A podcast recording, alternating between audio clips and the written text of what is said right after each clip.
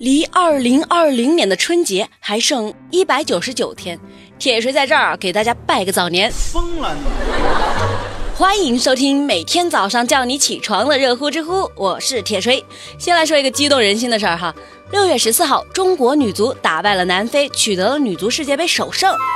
这次咱们中国队人气有点高，不少的远征军，还有当地的华人球迷，甚至还有巴黎的球迷，都给咱们中国队加油助威。记得之前啊，不也是有一次中国男足跟韩国队打比赛吗？赢了之后，我们宿舍那是激动不已啊，然后呢还喝酒庆祝。其实吧，我们根本就没看懂，但是咱们能赢就觉得很开心。好了，来跟我刷新今天的知乎热榜。知乎热榜第一名，如何看待男子在前女友家装了个摄像头？知乎热度九百万。光听标题我就觉得是个奇葩，一看新闻，哎呦，不是奇葩，是个变态。江苏南京的张小姐最近在衣柜里发现了一个摄像头。正对着卧室的床，也就是说，不光是睡觉被偷窥，洗澡啊，还有平常穿不穿衣服呀，这些都能被看得一清二楚。哎呦喂，这太可怕了！张小姐被吓得不轻，赶紧报了警。警察调查之后啊，发现这个变态就是张小姐的前男友李某。李某还狡辩地说：“我就是太爱她了，被爱冲昏了头脑，我这也是关心她。”那铁锤也是不懂哈。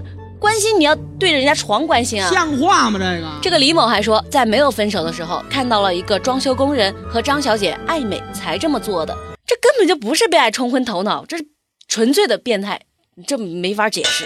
不过铁锤倒是还有一个问题，就是我总觉得吧，现在好像所有人都能够轻易买到这种小型的摄像头，这是不是应该设置一个稍微高一点的门槛呀？比如说人脸识别购买，就是你人人家买一个，你拍个照留个档案 啥的。因为警察可能会用到这个小型摄像头来破案，可咱们平头老百姓一般也用不上呀。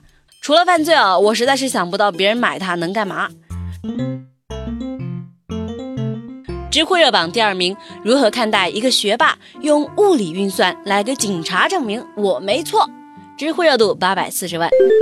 有句话咋说来着？学好数理化，那是走遍天下都不怕。五月三十一号，在江苏南京有一个七十三岁的退休大学教授，他开车经过一个路口的时候，不小心跟一辆出租车发生了轻微的小摩擦。六月十号呢，他就来到了交警大队，掏出两张纸，上面满满的写着自己的物理运算，来证明自己在本次事故中是没有责任的。上面写的啥？根据资料显示，人的反应时间是在零点二秒到零点四秒。作为一个七十三周岁的人，我的反应是零点三秒。摩擦力等于压力乘以摩擦系数。我的天，这也太可爱了吧！铁锤真的还挺想把他写的东西给念完的，可是老板不让，所以大家可以去网上找找看哈。后来警察叔叔说，我倒是看不懂，但是监控显示你是对的。有网友评论说，人家是教授，你干嘛说人家是学霸呀？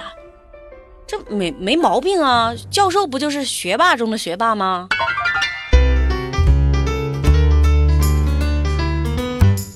知乎热榜第三名，如何看待七十岁的老太太起诉前夫？没听错哈，她起诉了前夫。知乎热度八百三十九万。在阿根廷有一位七十岁的老太太，六月十号她干了一件大事儿，啥事儿呢？她起诉了前夫嘛，要求赔钱。大家是不是挺懵的？听铁锤跟你细细道来哈。嗯，原来啊，这个老太太年轻的时候是一个化学专业的硕士，但是为了照顾家庭，就辞掉了好工作。结婚二十多年后，两个人离婚了。女方这时候已经到了退休年龄，你说跟社会脱节那么多年，也根本进不了劳动市场，对吧？所以经济情况就一直很窘迫。然后就是咱们开头说的，老太太起诉前夫，要求赔偿家务补偿费。法院最后判前夫赔偿了八百万比索。也就是人民币一百一十七万。其实铁锤也不不懂这些，只是想说结个婚也太复杂恐怖了吧？像我印象里啊，好像都是女生在家带孩子。如果夫妻双方必须有一个得放弃工作，那一般情况下都是女性。当然嘛，这也是有原因的啦。大部分女生都比男生更细心，所以就更适合在家。两个人也是分工合作的呀。男生在外面赚钱养家，一家三口嘛，有的还要养四个老人，其实也很辛苦。那这个老太太起诉前夫要求赔偿的事儿，大家怎么看？评论区留言跟我聊聊吧。知乎热榜第三名，如何看待小偷偷东西，还留下了一封道歉信？知乎热度七百九十万。这个小偷跟别人不一样哈，哪不一样呢？他偷完东西之后，还给人家留下一封信，说：“你们家被我偷了，是我干的，我很后悔犯下了大错啊，求你们原谅我，我以后会照价赔偿的。”只要你们不要报警。他在六号晚上一共偷了五家，还真有四家没报警。警察调查之后发现，这个胡某谎话连篇，早就有过盗窃的前科。还真是没想到哈，偷东西你也能玩走心这一套。可走心能让你逃过前四家，也逃不过最后一家呀，还不是报警给你抓了？要脸吗你？所以说害人就是不对的，总要付出相应的代价。知乎去答。是有趣的去。